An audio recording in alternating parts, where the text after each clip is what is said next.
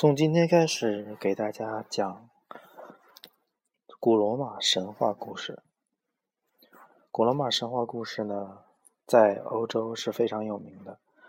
大家可能都听说过希腊神话，但是古罗马神话呢，也是有着重要的地位，可以说是全人类文明的重要组成部分，以及世界文艺宝库中的奇葩。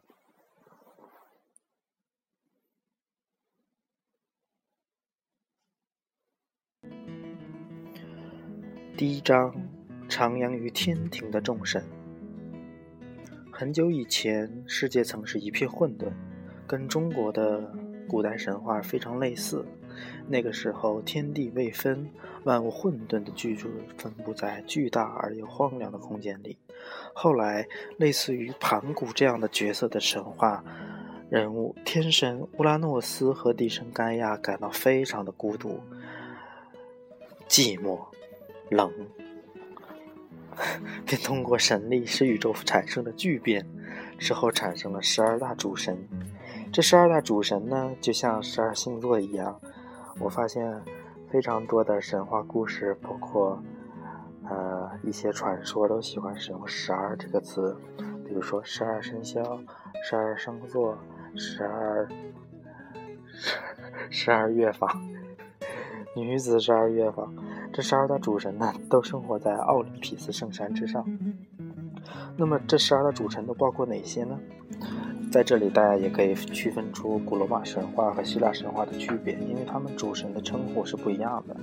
比如说，众神之王也是阳间之王，号称天公朱庇特、天后朱诺，啊，太阳神福波斯、月亮女神狄安娜、美神维纳斯、海神尼普顿。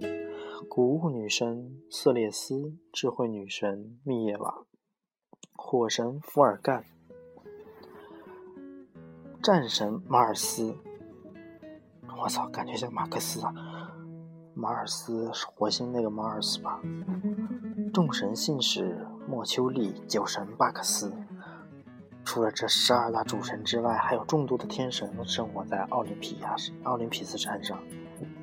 活动于阴间和人世间的神也有很多，他们一起掌管着世间万物，才使得宇宙不至于再处于混沌状态。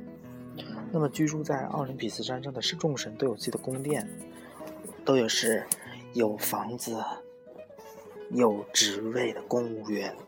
奥林匹斯山上不仅不仅雄峻，而且充满了各种圣灵的神器。我操，这套编辑怎么编的呀？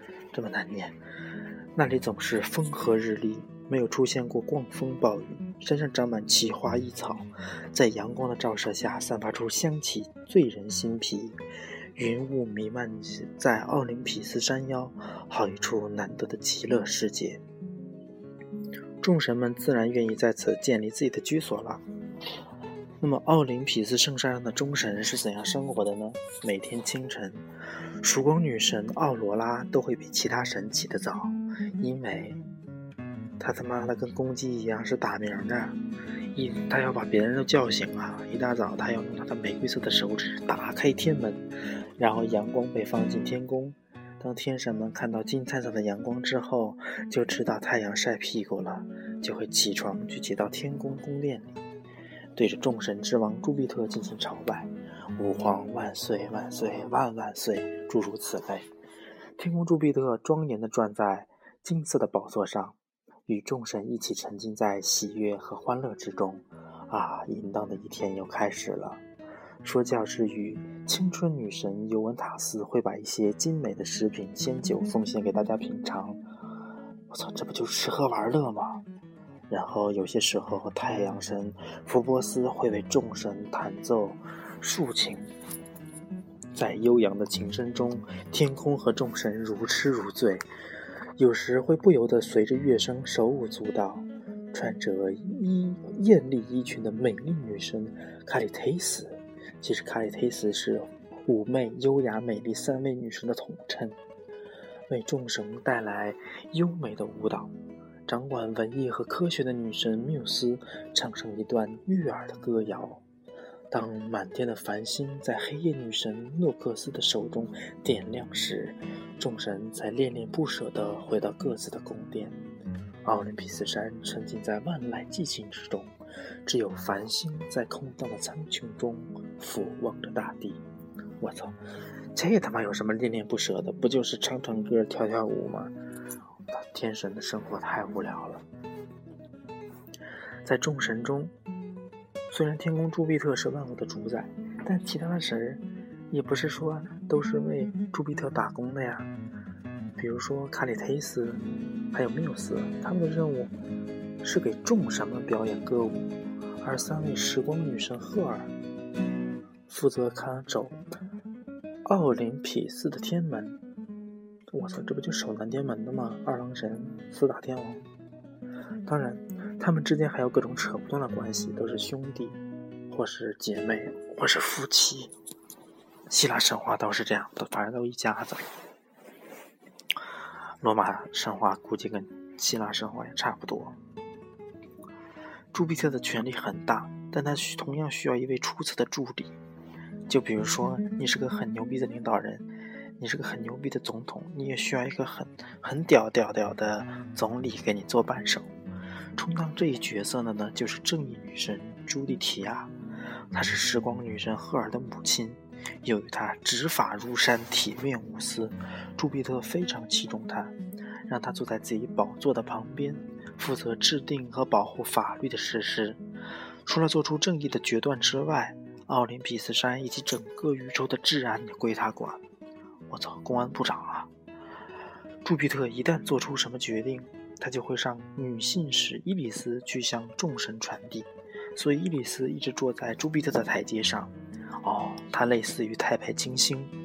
他朱那个伊里斯呢，从不敢离开半步，是胆子小还是怎么回事我也不知道。在睡觉时，他也不脱鞋，不揭面纱。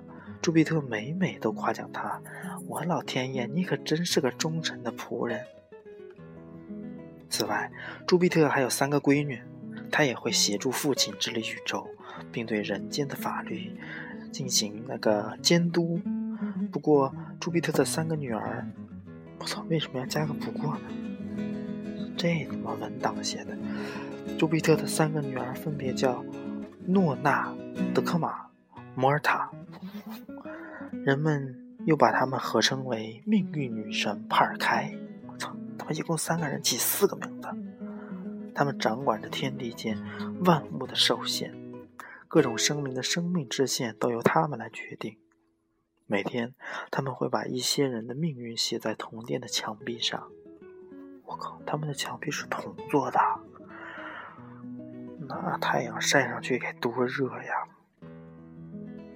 一些天体运行的轨迹也是墙壁上的规划之一。这些规划一旦被写上铜墙，就很难再改变了。所以，帕尔开在计划这些时也都是经过慎重考虑的。让你活几天啊？让你什么时候死？让你该怎么过？